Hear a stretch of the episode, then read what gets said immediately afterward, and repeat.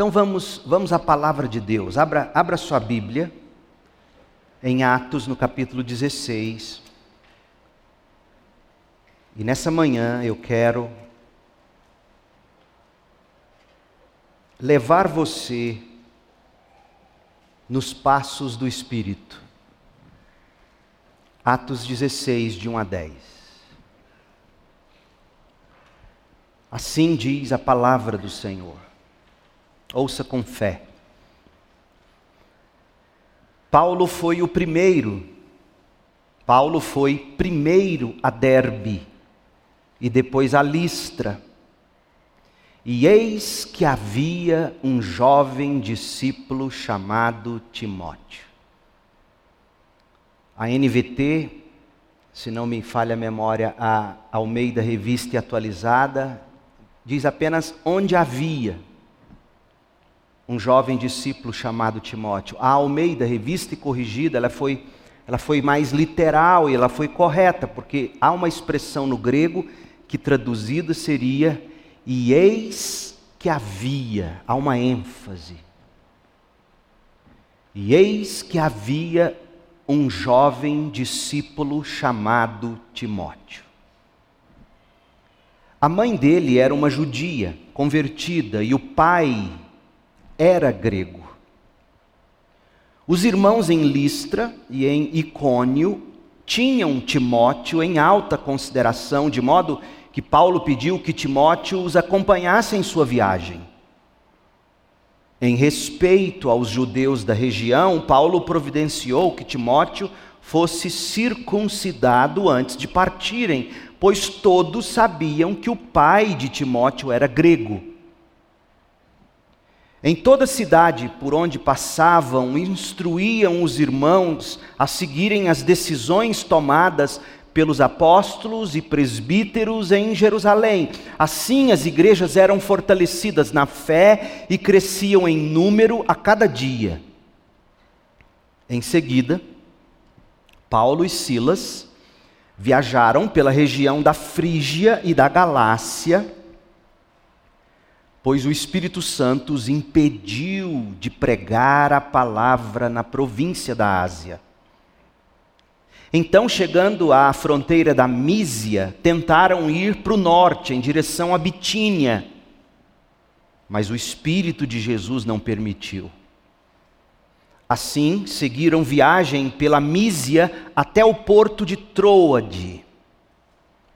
Naquela noite, Paulo teve uma visão na qual um homem da Macedônia, em pé, lhe suplicava: venha para Macedônia e ajude-nos. A Macedônia era a região, é a região, é o portão de entrada da Ásia, onde Paulo estava, para a Europa. Em outras palavras, esse homem que aparece na visão está chamando Paulo para deixar a Ásia e ir para a Europa.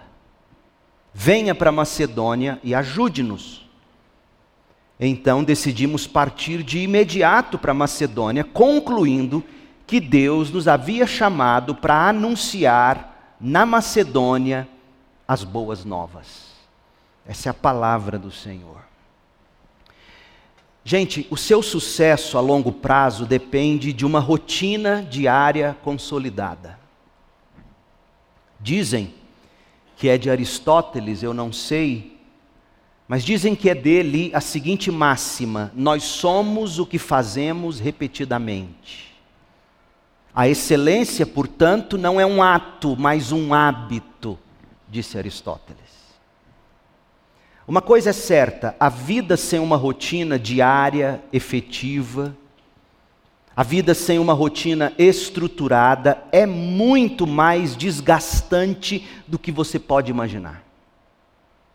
A vida sem uma rotina efetiva, estruturada, diária, desgasta você mentalmente, desgasta você fisicamente, desgasta você emocionalmente. Há um porém. A rotina, isto é, o que é rotina? Rotina são as ações que você assume de forma repetitiva com pequeno ou nenhum esforço ou pensamento. Ações repetitivas diárias que você assume sem esforço, sem pensar nelas. A rotina, ela pode se tornar árida, muito árida, muito seca.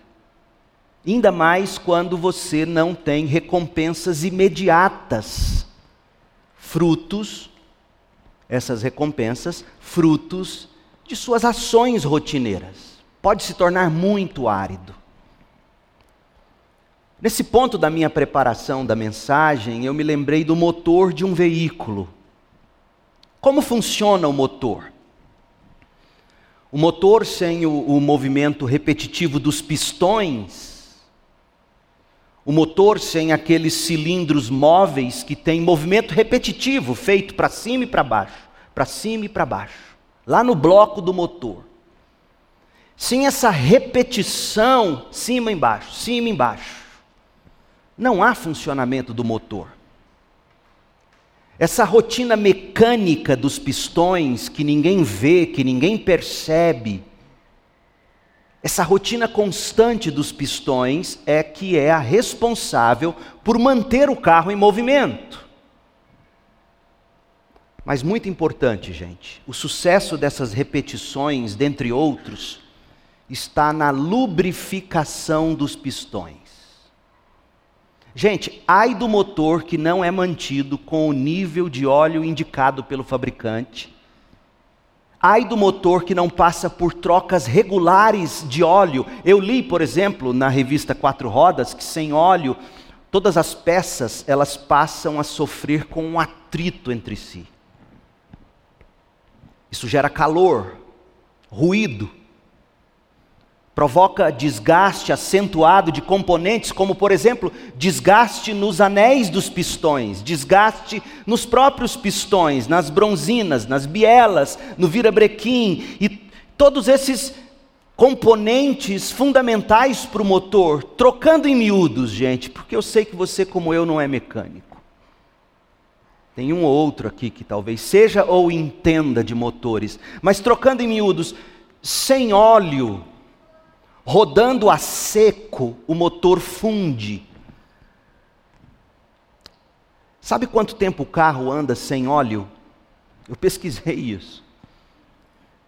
Um carro pode rolar, rodar sem óleo mais ou menos 17 minutos. Foi o teste que um pessoal da Car Throat, ou acelerador de carro na Inglaterra, um teste que eles fizeram e que a revista Quatro Rodas apresentou. Eles pegaram uma Mercedes-Benz C180, ano 1994, com 321 mil quilômetros rodados, sem nunca passar por retífica, secaram o óleo da bichinha e começaram a moer na estrada. Resultado, abre aspas. Voltas e voltas na pista depois, o velho e cansado 1.8 a gasolina de 122 cavalos literalmente explodiu Pedaços de pistões e bielas romperam o cárter após 17 minutos e ficaram pela pista. Considerando que motores da Mercedes são considerados resistentes, é de se imaginar cenários piores em outros carros, ou seja, sem óleo, pode ser que seu carro não chegue a 17 minutos rodando. Rotina é o segredo do sucesso a longo prazo, em qualquer área da vida. Sem ações repetitivas, seu carro não anda. Sua vida não segue em frente. Mas, sem óleo, o motor explode. A vida funde. O que eu estou tentando dizer, gente, é que a aridez da rotina precisa ser aguada pelo Espírito de Deus.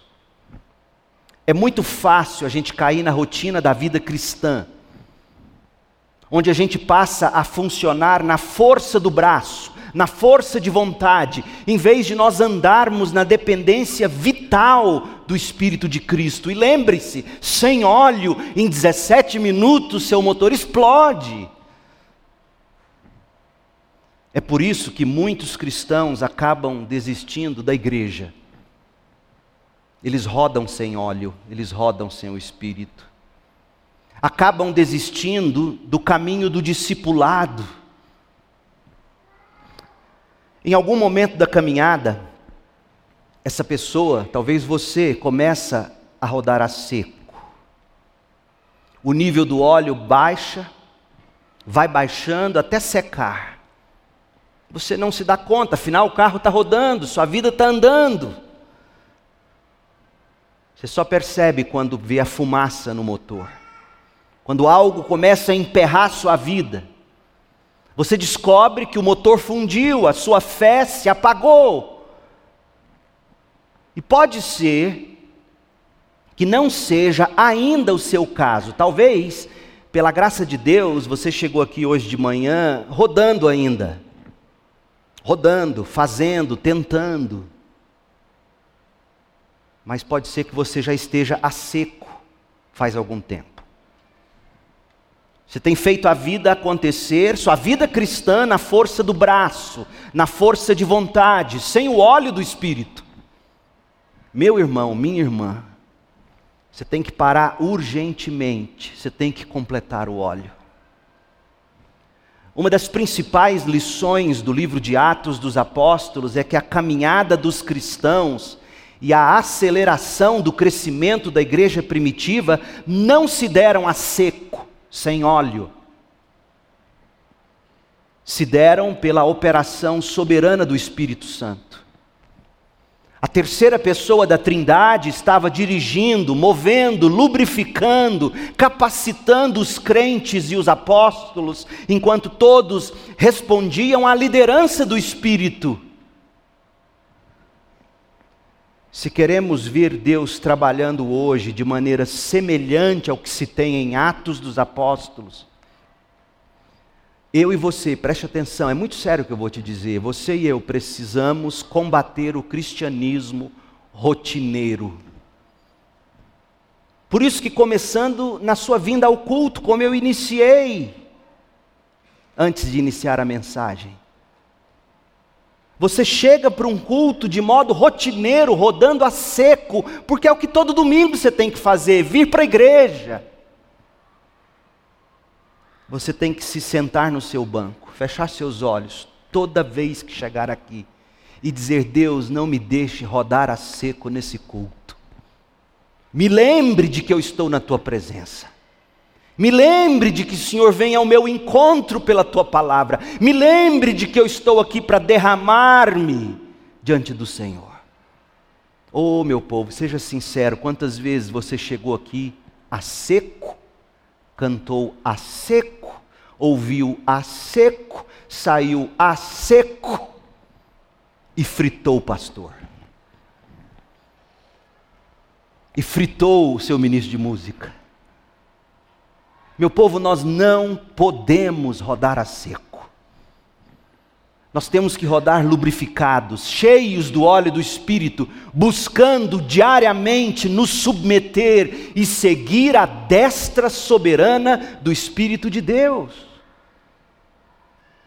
O texto que nós temos em tela, Atos 16, de 1 a 10, é um texto que nos ensina a rodar com o óleo do Espírito. Veja, Atos 16, de 1 a 10, assume que nós, você e eu, assim como era Paulo e Silas, o texto de Atos 16 assume que nós já estamos buscando o que Jesus estampou em Mateus 6,33. Nós já estamos buscando, em primeiro lugar, o reino de Deus e a sua justiça. Se você não está vivendo com esse foco, o reino de Deus e a sua justiça. Se você não está, pelo Espírito, submetendo sua vida ao governo soberano de Deus, porque é isso que significa buscar o reino de Deus, buscar submeter sua vida e tudo ao seu redor ao governo soberano de Deus, se você não está buscando isso, se você não está buscando viver um relacionamento de retidão com Deus em Cristo, porque é isso que significa buscar a justiça, abraçar a justiça de Cristo e buscar viver pelo Espírito com fé, uma vida que reflita a retidão de Cristo, se você não está buscando o reino e a justiça de Deus, você precisa parar agora mesmo e confessar seu pecado ao Senhor. E se entregar em obediência e fé à vontade de Deus para a sua vida. E a vontade de Deus para a sua vida, você pode ter dúvida a respeito de com quem casar, quando casar, que profissão seguir, que curso prestar e estudar na universidade. Você pode ter dúvida, e a gente tem, de um monte de coisa, mas daquilo que é essencial, a Bíblia já deixou claro qual é a vontade de Deus para a sua vida. Sabe qual é? É tríplice. É que você seja salvo santificado e faça discípulos. Essa é a vontade de Deus para a sua vida. Todo o resto gira em torno de sua salvação, santificação e multiplicação de discípulos. Tudo. Esse é o modo operante do crente. Portanto, não dá para seguir com o texto de Atos 16 se não for a partir do ponto de se estar buscando, em primeiro lugar, o reino de Deus e a sua justiça. Sabe por quê? Porque sustentando e Entrelaçado no nosso texto está o fato de que o Espírito Santo de Deus é soberano e Paulo e Silas estavam obedientemente seguindo a liderança do Espírito enquanto eles procuravam fazer sua obra e cumprir sua vontade. A obra de Deus, a vontade de Deus, Paulo e Silas estavam lubrificados pelo Espírito e seguindo nos passos do Espírito. Na mensagem anterior, domingo passado, a gente considerou os últimos versículos do capítulo 15 de Atos, do 36 ao 41. E nessa sessão nós encontramos a ponta do pano de fundo da segunda viagem missionária de Paulo. Quando Paulo propôs a Barnabé que eles retornassem às igrejas que haviam sido, sido fundadas na Galácia durante a primeira viagem missionária, Paulo, sem intenção, ele startou uma aguda divergência entre aquela dupla dinâmica de missionários, ele e Barnabé. Barnabé insistiu em levar com eles novamente o seu primo João Marcos, que os havia abandonado na primeira viagem missionária. Paulo, porém, não concordou com a ideia, de modo algum ele concordou com a ideia. Barnabé não arredou o pé, e a divergência se tornou tão séria que acabou causando a separação daquela dupla. Barnabé foi com João Marcos para Chipre, onde, ao que parece, estabeleceu-se por lá definitivamente. Barnabé. Depois, João Marcos de lá se encontra com Pedro. Pedro deve ter feito meio de campo entre João Marcos e Paulo. Paulo pega Silas e os dois partem para a terra, ou por terra, para a província da Galácia, localizada na Ásia Menor. Eles passam pelo norte da Síria, da Cilícia, eles seguem um desfiladeiro montanhoso através das montanhas de Taurus. E no caminho, Paulo visitou congregações estabelecidas por ele mesmo naquelas regiões, ou por outros ministros ou membros da igreja missionária na Síria. Ele sai visitando igrejas. E aí a gente tem o nosso texto, Atos 16. Atos 16, de 1 a 10, você pode dividi-lo em dois grandes blocos. Olha aí para o texto, preste atenção. Do versículo 1 ao 5 é o primeiro bloco. Do 1 ao 5, nós temos relatado a primeira etapa da segunda vi viagem missionária de Paulo. Do verso 1 ao 5, nós temos Lucas narrando a visita do apóstolo Paulo às igrejas estabelecidas na Galácia durante a primeira viagem missionária, e Lucas também relata o recrutamento de Timóteo para o ministério. Lucas conta para nós que Paulo circuncidou Timóteo e dá um breve resumo das atividades de Paulo na região entre as igrejas, de 1 a 5. Do 6 ao 10 é o segundo bloco. E esse segundo bloco trata da continuação da segunda viagem missionária na Ásia. E o foco está em como Paulo e o grupo dele, agora composto por quem? Pelo menos composto por Silas e Timóteo. Paulo, Silas, Timóteo e no final do verso 10, a gente lê que também Lucas foram dirigidos pelo Espírito Santo para pregarem o Evangelho na Europa. Apresentada essa visão panorâmica, eu quero compartilhar com vocês quatro lições a respeito de como o Espírito soberano de Cristo conduziu Paulo e Silas em obediência ao cumprimento da grande comissão quatro passos para você rodar lubrificado pelo Espírito nos passos do Espírito. Primeiro passo. Nos passos do Espírito, para encontrar os colaboradores da missão. Missão nenhuma vai adiante sem colaboradores como a belíssima missão sobre a qual nós ouvimos hoje de manhã, pastor Wesley falando do Lar Batista.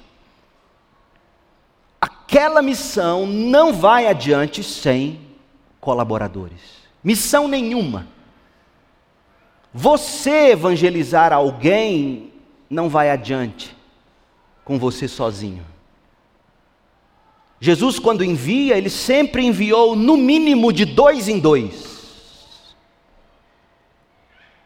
E aqui fica uma, uma enorme crítica às nossas juntas missionárias que não se cansam de enviar pessoas sozinhas para o campo missionário. Há de se ter pelo menos uma dupla. Esse é o padrão bíblico. Então, nos passos do Espírito, você vai encontrar os colaboradores da missão. Atos 1, 16, verso 1. Leia comigo. Paulo depois do racha dele com Barnabé, ele pega Silas, ele vai primeiro a Derbe, depois a Listra, e eis que havia um jovem discípulo chamado Timóteo. A mãe dele era uma judia convertida, o pai era grego. Os irmãos em Listra e em Icônio o tinham em alta consideração.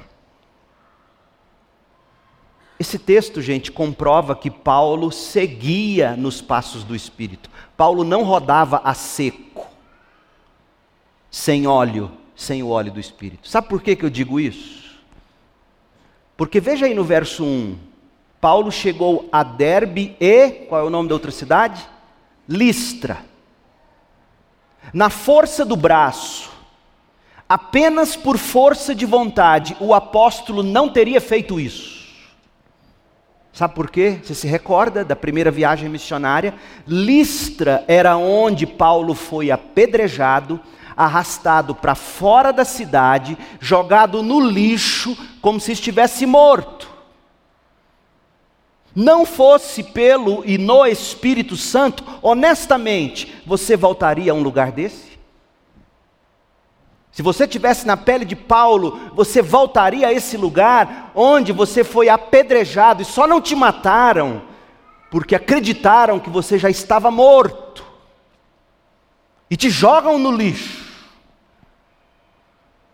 Mas Paulo lá estava, em Listra, pela segunda vez, na segunda viagem missionário onde ele havia sofrido tão terrivelmente e enquanto ainda estava amargando, lembre-se, ele ainda estava amargando aquele tão grave desentendimento entre ele e Barnabé.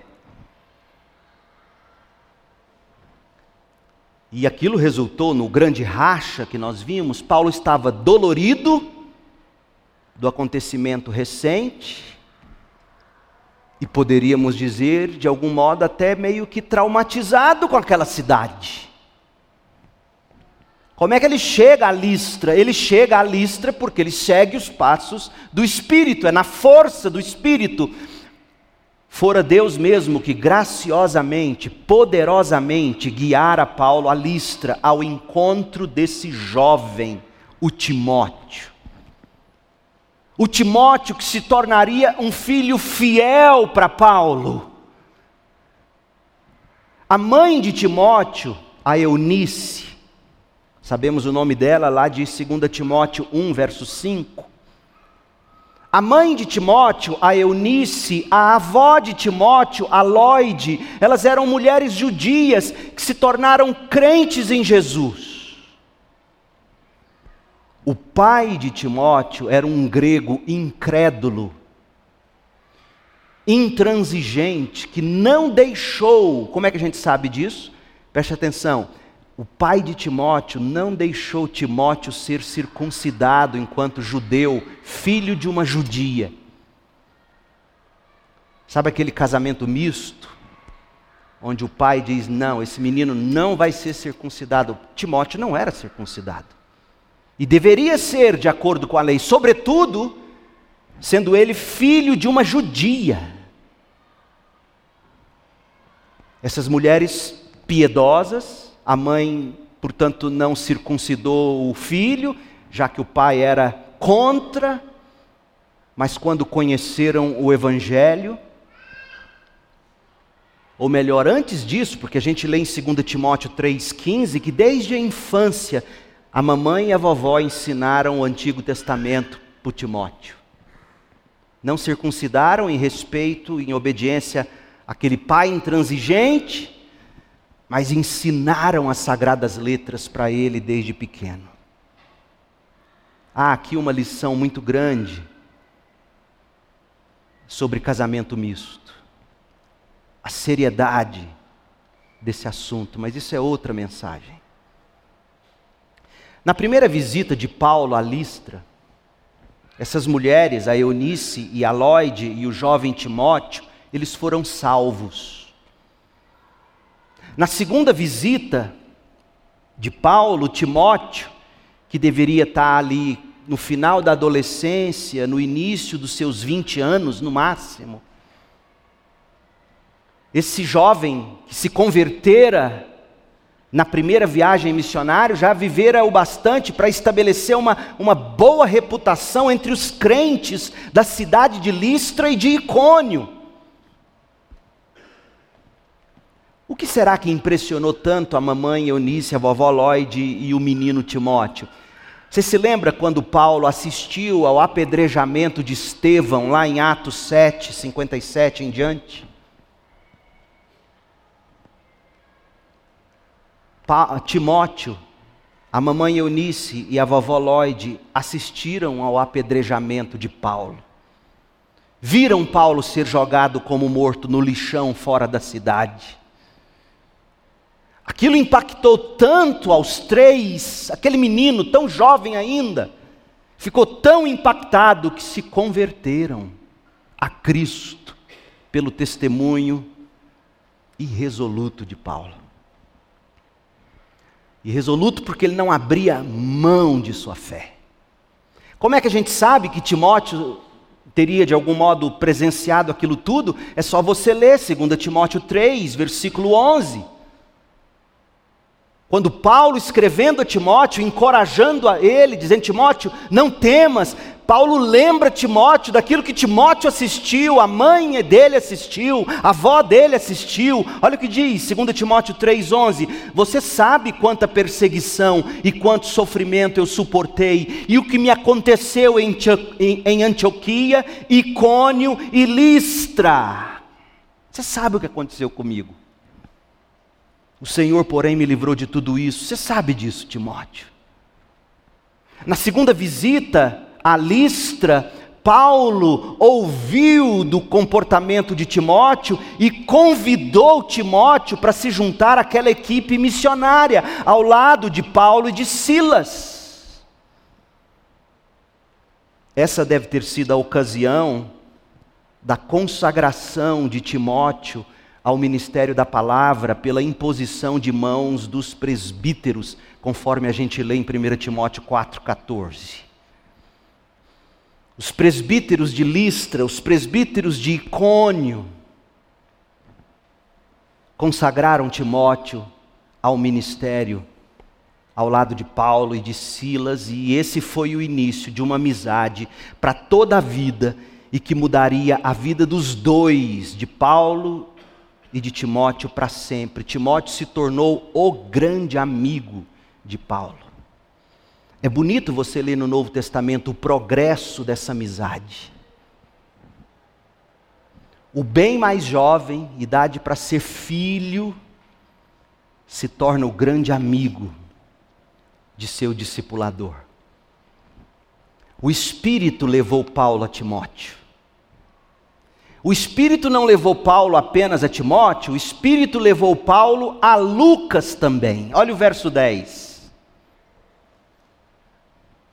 Lucas é quem narra a história de Atos. Lucas escreveu Atos, e aqui em Atos 16, 10, é a primeira vez que você vai começar a ler o pronome pessoal do narrador no plural.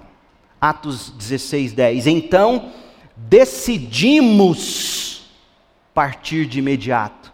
Lucas se inclui, e se inclui pela primeira vez, decidimos partir de imediato para Macedônia, concluindo que Deus nos.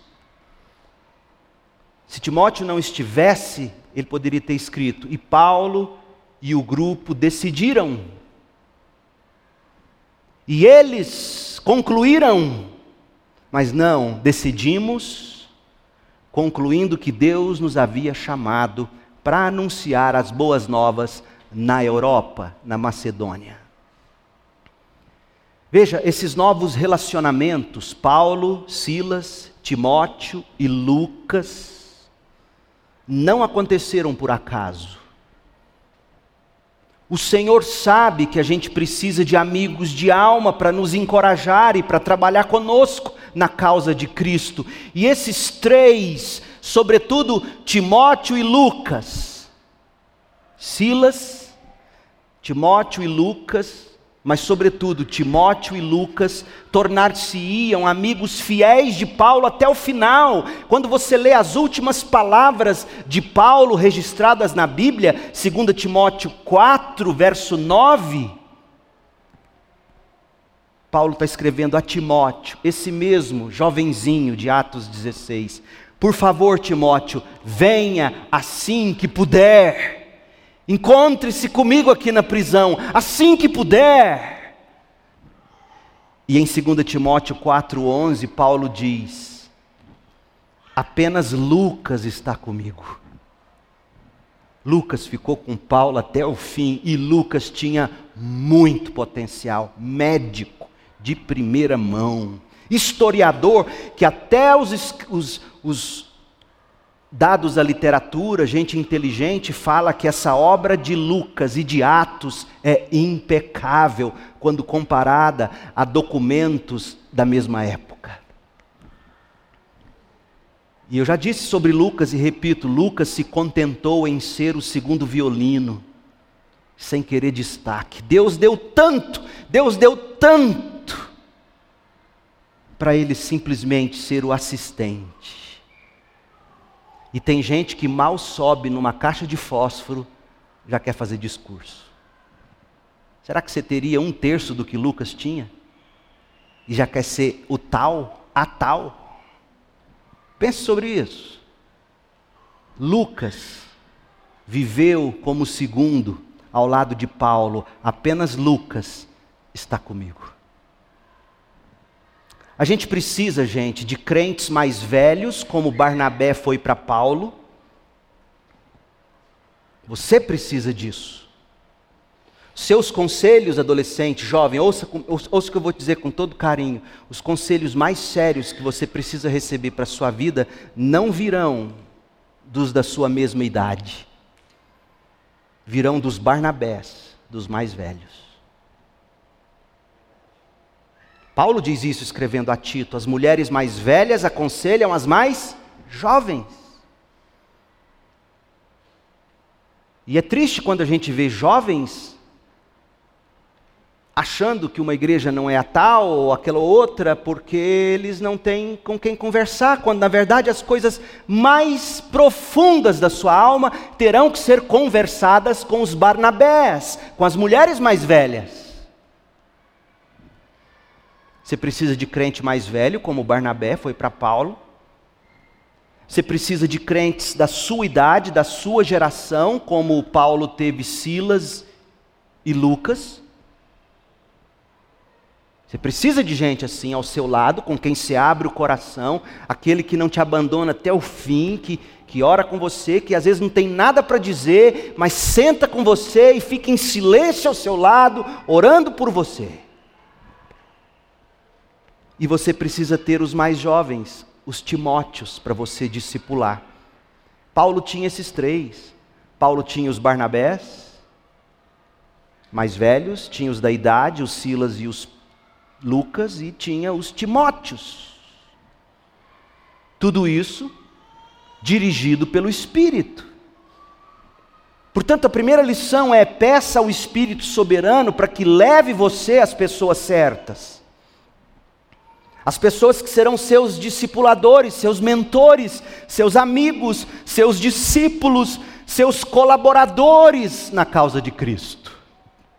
E tantas vezes essas, esses personagens vão se misturar na sua vida. Seus mentores vão ser seus amigos e colaboradores, seus, seus discípulos vão se tornar de filhos em seus grandes amigos. E só a igreja cristã promove isso. A igreja de Jesus não divide por categorias. Ali no Atlético, sim, categoria de base, juvenil, semi-profissional, profissional. Na igreja não tem categoria de base. Na igreja todos estamos no mesmo time, com a camisa titular. E você precisa de gente você precisa de colaboradores, você precisa de amigos de alma. Você tem que abrir seu coração para um amigo de fé. Segundo, nos passos do Espírito, para se ter sabedoria nas estratégias de ministério. Olha o verso 3, Atos 16, 3. De modo que Paulo partiu, ou Paulo pediu, que Timóteo acompanhasse em sua viagem e olha o que Paulo vai dizer à luz do que foi decidido em Atos 15. Atos 15 nós estudamos. Foi dito que não era necessário circuncisão para salvação, mas vem aqui Paulo, Paulo poderia ser taxado como o, o do contra. Peraí, Paulo, você vai lá em Jerusalém e briga para dizer que não pode circuncidar. E agora você em respeito aos judeus da região, providencia que Timóteo fosse circuncidado antes de partirem, pois todos sabiam que o pai dele era grego, não tinha deixado ele ser circuncidado. Peraí, Paulo, você é do contra. Quando ninguém tinha decidido nada, você vai lá em Jerusalém e diz: Olha, não pode circuncidar, ou não deve circuncidar. Agora que decidiu, você tem a carta na mão, você vai lá e circuncida Timóteo. Tem crente que é do contra. Você sabe disso. Tem crente que é do contra. Mas não é o caso de Paulo. Se você se recordar, em Gálatas 2, versículo 3, Paulo não brigou para circuncidar em Tito, porque Tito era grego, gentil. Tito não deveria ser circuncidado e ponto, ele era gentil, gentil não tem que passar por circuncisão. Mas aqui Paulo acha prudente, porque eles passariam em regiões cheias de judeus, Eles sabiam que Timóteo é filho de mãe judia e que, portanto, deveria ter sido circuncidado, mas o pai grego não deixou. E aí Paulo diz: Você quer saber de uma coisa? Não é necessário, você está salvo, mas por prudência, por amor a esses judeus, você vai ser circuncidado. Gente, isso aqui é uma lição muito preciosa para a igreja. É por isso que Paulo vai dizer lá em 1 Coríntios 9, 20 que ele fez questão de se tornar um judeu para os judeus. É isso aqui. Ele está circuncidando Timóteo porque ele não queria gerar uma briga que iria desviar a atenção do foco evangelho. Circuncidar Tito, que não era judeu, é outra coisa. Peraí, Tito não, nunca precisou ser circuncidado, ele nunca foi judeu. Ele não vai ser circuncidado. Timóteo também não precisa da circuncisão. Mas, como ele é filho de mãe judia, e eu não quero perder tempo com brigas que nos desviam do evangelho, traz o canivete lá. Senta aqui, moço. Álcool gel, cospe na mão, que era assim. E o prepúcio e joga para o cachorro. Porque ele não quer briga. Isso é prudência, isso é sabedoria. E só o Espírito nos dá sabedoria e prudência para, em momentos cruciais como esse, Paulo com a carta na mão, a carta do concílio lá de Jerusalém. A gente vai ler a partir do, do, do versículo 4, que ele vai ler essa carta nas igrejas, mas aqui no verso 3, ele diz: para não ter briga Porque imagina ele chegando com a carta e a primeira pergunta: escuta, esse moço que está com você é judeu, filho de judia, ele é circuncidado? Se Paulo falasse não, acabou. Não, ele é circuncidado, esquece, vem cá, ouça. Percebe a sabedoria, quem anda nos passos do Espírito, sabe quais brigas comprar, sabe quais brigas perder. Escuta, meu povo, você tem que saber as brigas que você tem que perder. Você não pode ser ferro e fogo. Sabe por quê? Porque com a mesma medida que você, é julga, que você julga, você será julgado. Por Deus e pelos homens. Como eu tenho visto crentões dizerem tantas coisas, bater o pé, falar, depois muda de ideia e fica com cara de tacho. Porque brigaram pelo que não precisa foram bater boca na internet com o que não é essencial. Por exemplo, nossa agenda não é combater feminismo em primeiro grau. Como a agenda de Paulo não foi acabar em primeira instância com escravidão. Nossa agenda é o Evangelho, que corrige sexualidade, Papel do homem, papel da mulher e evangelho esse que implode a escravidão no mundo ocidental. Mas tem crente debatendo questões de terceira categoria. Pode ou não pode? Corta ou não corta? Depila ou não depila? Faz ou não faz? Usa isso ou não usa aquilo? Paulo diria: vocês estão brigando por besteira. Timóteo, Traz o canivete, vamos resolver esse negócio e vamos enfrentar o que é essencial. Você tem que saber as brigas que você perde. E perde de propósito. E você tem que saber ganhar as brigas que devem ser ganhadas. Martinho Lutero, o grande Martinho Lutero, no comentário dele à Epístola aos Gálatas, com base no exemplo de Paulo, ele escreve assim: abre aspas, quanto à fé, devemos ser invencíveis e mais duros, se possível, do que um diamante.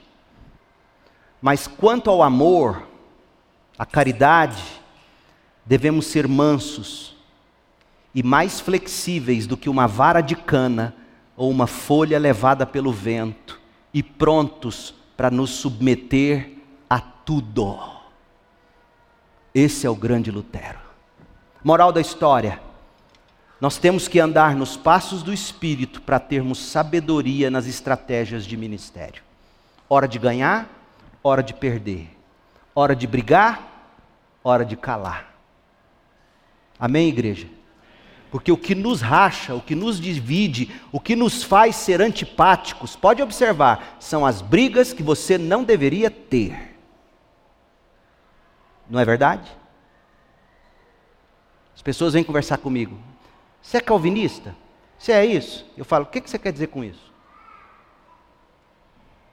O que você quer dizer com isso? O que você quer dizer? Você acredita na. O que você... Primeiro eu peço, defina. Aí a gente começa a conversar. E já teve casos de eu dizer: olha, não vou conversar isso com você, sabe por quê? Você quer brigar? Eu não quero. Eu adoro perder brigas, gente. Honestamente, eu adoro perder brigas. Para ganhar a luta, o bom combate, guardar a fé. A fé evangélica. Costumes, preferências, cultura, que era o caso aqui em questão, quando Paulo circuncida Timóteo, ele está lidando com a cultura judaica. Vamos respeitar a cultura judaica para ganhá-los com o Evangelho. Cultura, costumes. Perca as brigas, mas ganhe com o Evangelho. Terceiro, nos passos do Espírito, para receber capacitação para a edificação das igrejas. As igrejas precisam ser edificadas. E como Paulo edifica as igrejas? Nos passos do Espírito. Atos 16, 4. Em todas as cidades por onde passavam, instruíam os irmãos a seguirem as decisões tomadas pelos apóstolos e presbíteros em Jerusalém. Assim, as igrejas eram fortalecidas na fé e cresciam em número a cada dia.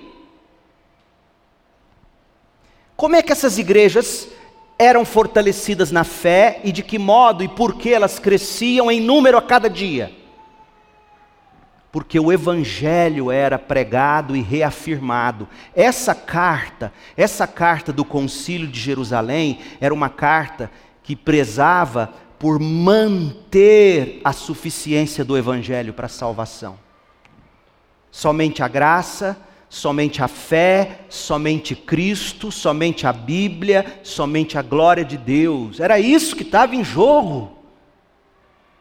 E quando uma igreja se centra nessas coisas, ela se fortalece e cresce em número. Meu povo, nós estamos vivendo, a nossa igreja está vivendo um fenômeno. Vocês sabem quantas pessoas estão nos, nos, no grupo de WhatsApp? E eu trombei com outros aí que não estão lá, mas que estão no, no curso ou que já começaram, ou já concluíram o curso. Hoje nós somos 75 pessoas, pelo menos, pensando em se tornar membro aqui. Como que isso é possível? Eu não sou criativo. Eu não sei inventar, não tem parede preta, não tem pula-pula, não tem fumaça, não tem brincadeira. O sermão dura pelo menos uma hora e o povo continua vindo. Onde está o segredo? Não sou eu, eu sei que não sou eu. E não é a igreja, é o evangelho que é pregado aqui. É isso que salva, é isso que santifica, é isso que fortalece a igreja, é isso que nos faz crescer em número. E nós temos já pelo menos cinco para batismo em agosto. E se você deseja participar, me procure, procure a secretaria da igreja eu quero ser membro dessa igreja, eu, eu amo esse evangelho que essa igreja prega. Meu povo, nos passos do Espírito para receber a capacitação para a edificação da igreja, é priorizar o Evangelho. Primeira coisa é isso. Segunda coisa, a carta de Jerusalém defendia o amor à cultura judaica.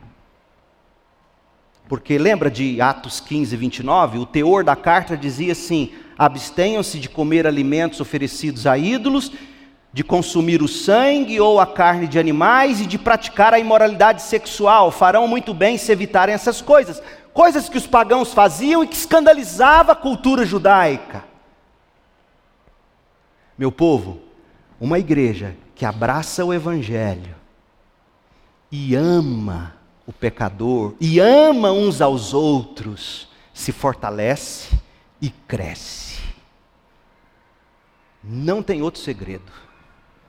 É Evangelho vivido em amor. A doutrina do Evangelho cria uma cultura do Evangelho. É o que a gente está lendo no livro O Evangelho, do Ray Ortland. Você tem que ler esse livro, crente. Você tem, é fininho. Se você ler quatro páginas e meia por dia, em um mês você lê um livro de 127 páginas. Se você não der conta de fazer isso, eu vou te receitar um bom psiquiatra, porque não é possível. Quatro páginas e meia por dia. Você dá conta. Ou não? Você não vai ter coragem? Mas que Deus te convença. Esse livro vai provar, vai mostrar pela Bíblia que a doutrina do Evangelho cria a cultura do Evangelho. Uma cultura de amor, de graça e de verdade. Então, nos passos do Espírito, para você receber a capacitação para pregar o Evangelho, doutrinar, ensinar, aplicar o Evangelho. Ô oh, meu povo, que coisa linda, quem não veio na sexta-feira perdeu. Nós tínhamos mais ou menos 22, 23 homens orando sexta. A bronca valeu a pena, que venha mais 23. E a gente orando, e a gente sonhando planos de ação. Quem não veio ficou igual Tomé, perdeu a benção. Tinha que ver a vibração desses homens. Os homens que vieram dizem amém bem alto. Que... Como é que vocês me largam na mão? Os homens que vieram dizem amém bem alto. Está melhor. Gente, reunidos para orar, pensar, se conhecer, se abraçar. As mulheres que vão receber terça-feira, os novos bebês da igreja, se você, mulher, tem condições de vir às duas horas, venha é uma igreja no Evangelho, desenvolvendo uma cultura do Evangelho que acolhe, que cuida, que abraça, que exorta, que encoraja e que discipula. Você precisa disso. Termina o culto aqui, domingo. Hoje vai ser bife rolê, domingo à noite. Bife rolê. Você não tem que sair para ir para restaurante. Pit dog. A gente não faz aqui para concorrer com ninguém, não. A gente faz aqui para você ficar aqui, comer, mas não tem lugar para sentar. Senta no chão, crente. Brinca, faz uma roda. Seja como criança, pelo menos um dia na semana.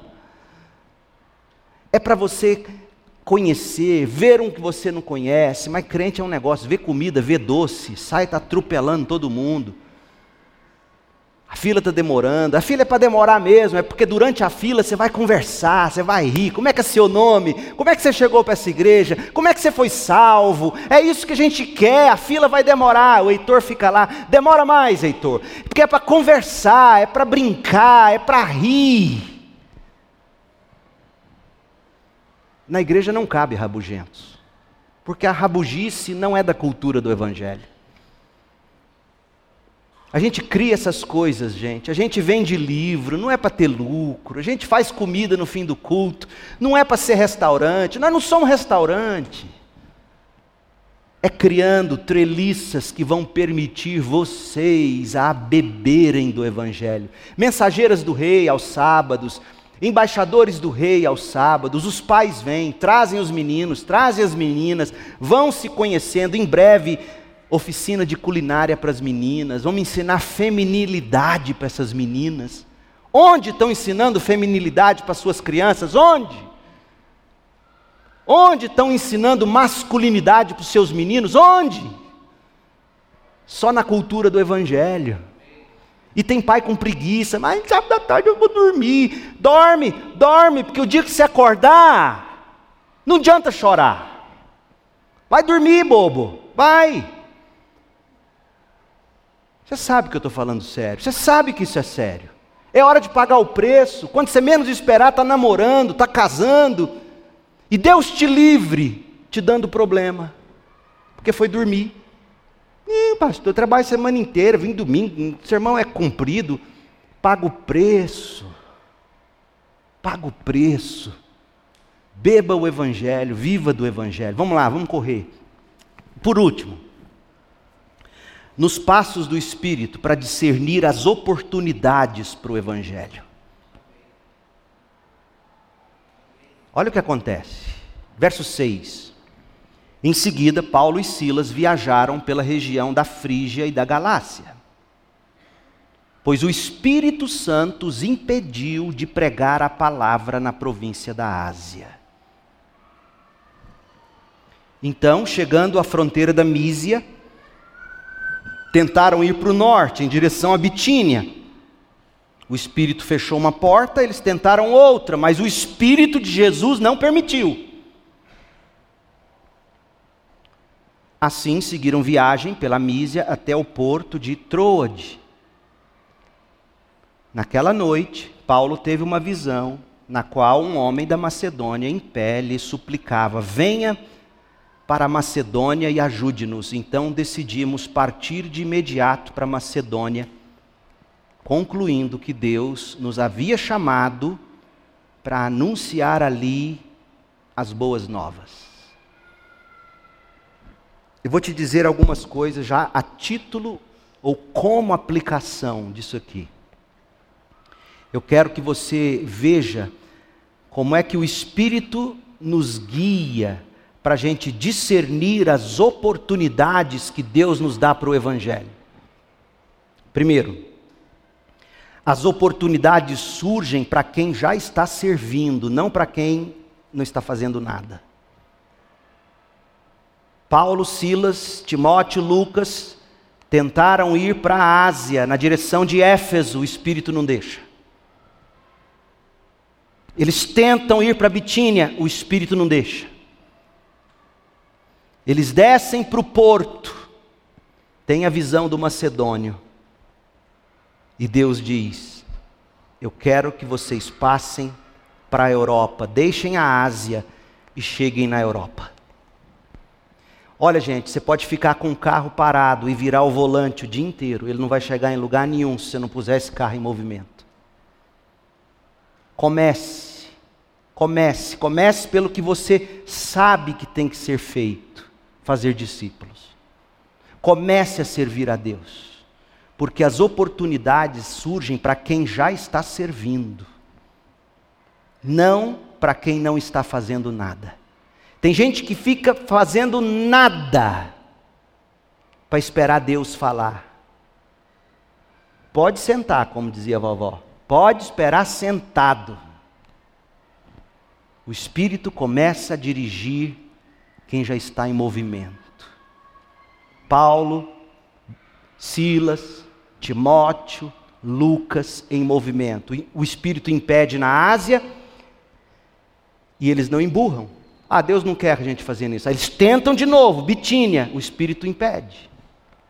Ah, tá vendo? Deus não quer que eu faça. Não, e eles vão para o porto.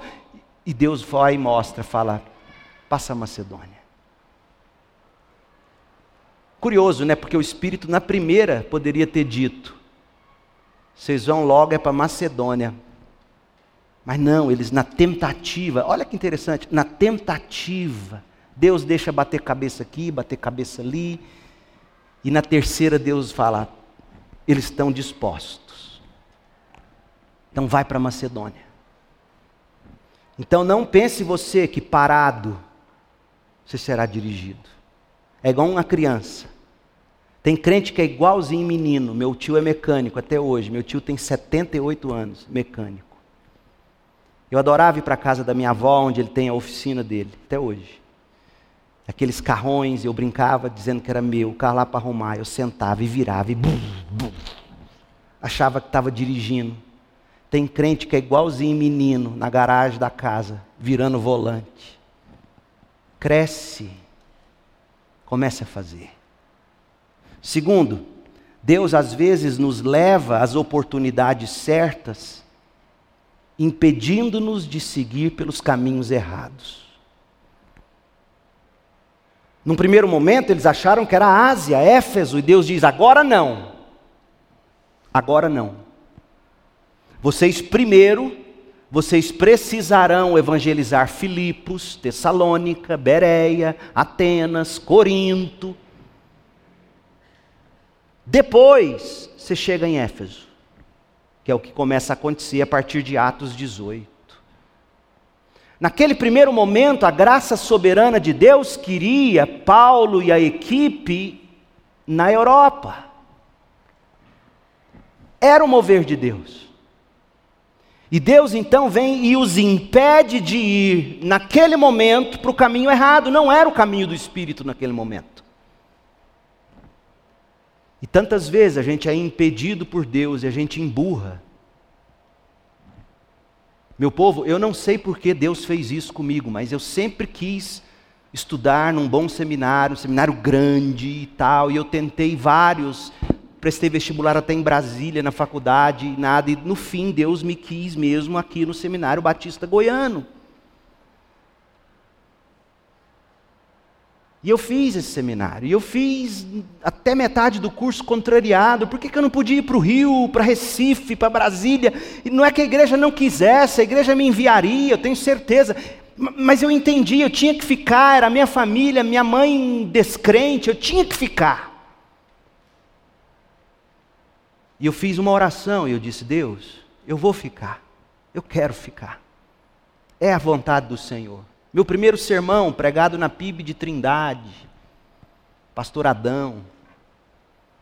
Depois preguei aqui, os irmãos se lembram, preguei o primeiro sermão aqui, Ageu, Júlio lembra. Eu estava eu tava com um paletó que não era nem meu, era do Vicente, o pai da Vanessa, uma menina que eu namorava aqui na época. Parecia o paletó do defunto. E eu pregando aqui, e eu orava, e eu dizia Deus, e minhas introduções demoravam já naquele tempo.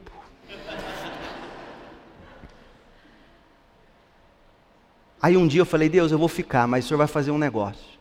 Eu quero estudar nos Estados Unidos.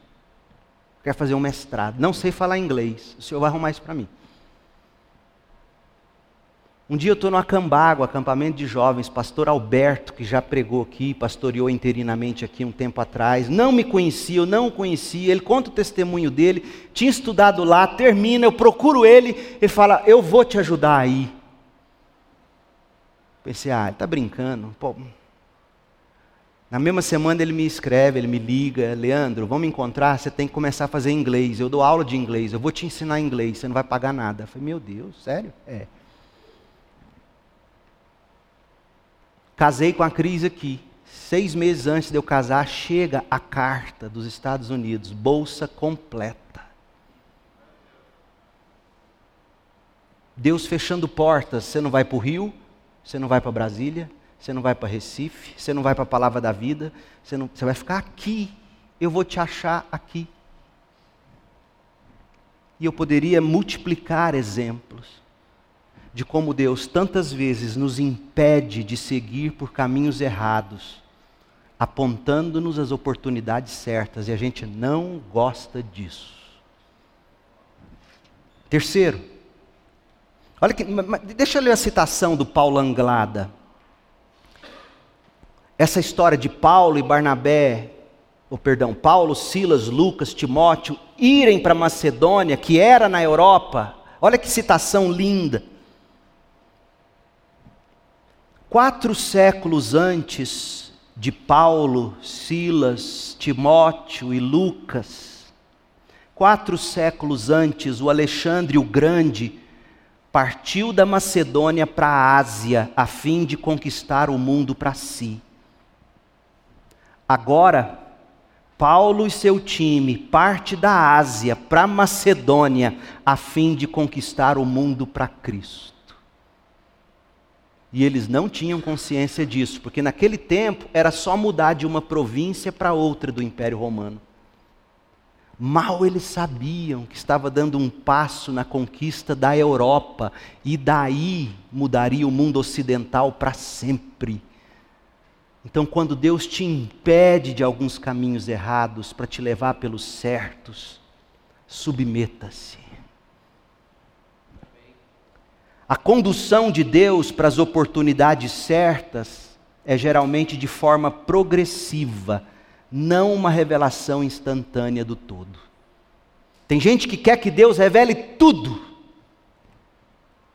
Paulo vai, tenta ir aqui, não dá. Paulo vai, tenta ir ali, não dá. Aí Deus diz: é lá em Filipos, é lá na Macedônia. Porque Deus faz como fez com Abraão, desde o início, ele, ele chama e diz: Eu vou te levar para uma terra que eu ainda te mostrarei. Mas a gente tem mania de querer ver o todo. E Deus vai te dando guias aqui e acolá. Em quarto lugar, quando Deus nos revela a sua vontade, a gente tem que, ser, tem que ter certeza de que é do Senhor. E aí ser rápido para obedecer. Eu, eu acho a humildade de Paulo de uma, de uma fineza. Porque o Paulo tem a visão. Sabe o que ele faz? Ele não acorda e diz: Assim me disse o Senhor, nós vamos passar para Macedônia. A visão não é de Paulo, como é que eu sei? Porque no versículo 10 diz que eles decidiram, Paulo compartilhou a visão, Paulo ouviu a opinião, Paulo ponderou com eles, e aí a decisão não era mais de Paulo, Paulo era batista no melhor sentido, a decisão era da congregação. Fuja de pastor dono de visão, gente, fuja, nem Paulo era dono de visão. Paulo compartilha com a equipe, a equipe dá opinião, a equipe pondera, eles oram, decidimos, concluímos que. E aí, outra coisa importante para Batista: esse comitê não demorou seis meses, não, foi logo em seguida comprar a passagem. Oram, compartilham e agem. Deus falou com você? Como é que você vai ter certeza de que não é o diabo? Você se lembra quando Paulo escreve aos Tessalonicenses que ele diz que o diabo os impediu de. Você se lembra disso? Leia lá depois. Como é que Paulo tinha certeza de que essa visão era de Deus e não do diabo? Conversando com os irmãos, incluindo Timóteo, o novinho que ele acabou de trazer para o time. Houve Timóteo também, houve Lucas que acabou de chegar, houve Silas. Ou melhor, Silvan, Silas, Silvano. Ô meu povo, quando Deus nos revela a sua vontade, a gente tem que ter certeza que é de Deus. Compartilhando, ouvindo, na multidão de conselhos a sabedoria, e aí rapidamente obedecer. Penúltimo, muitas vezes quando a gente obedece e segue a direção de Deus, a realidade não bate com a visão. Espera aí, Deus está me chamando para Macedônia. Ó, oh, eu vou chegar lá, o avivamento está pronto. É só ir lá pregar, vou colher multidões. Mas não é bem assim. Paulo chega lá, a primeira cidade é Filipos, não tem nem sinagoga, porque não tinha dez famílias judias para abrir uma sinagoga. Não tinha nem sinagoga. Ele vai para a beira do rio, onde tinha uma reunião de oração de mulheres e Lídia converte. Ele chega e não tem púlpito. Ele vai pregar na beira do corgo.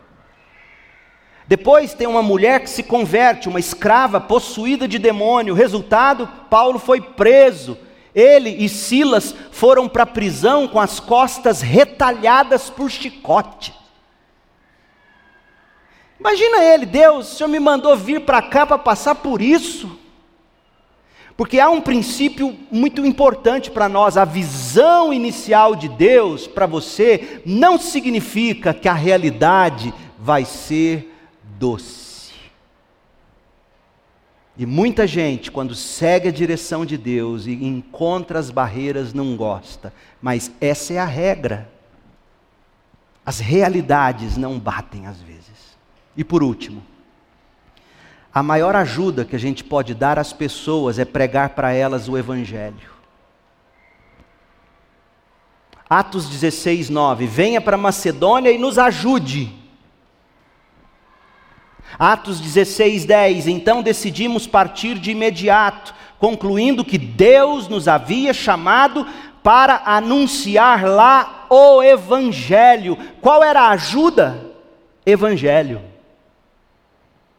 E quando eles chegam lá, Atos 16, 31, eles pregam: creia no Senhor Jesus e você e sua família serão salvos. A maior ajuda que a Europa recebeu do cristianismo foi o evangelho que chegou por Paulo e seu time.